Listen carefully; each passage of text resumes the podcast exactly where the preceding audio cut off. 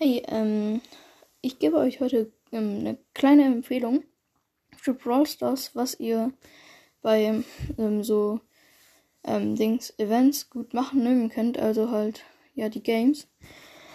Bei Juwelenjagd, da ist Dings Barley richtig gut, also dieser Roboterkellner, der diese Flaschen wirft. Der ist da richtig gut, weil man kann sich da einfach hinter einem Felsen verstecken oder so und dann einfach auf die Mitte werfen und alle kommen da nicht hin. Außer halt deine Teammates. Und ja, dafür empfehle ich ihn.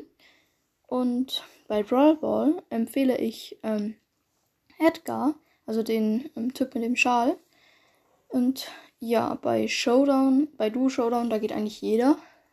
Und bei Solo Showdown geht auch jeder.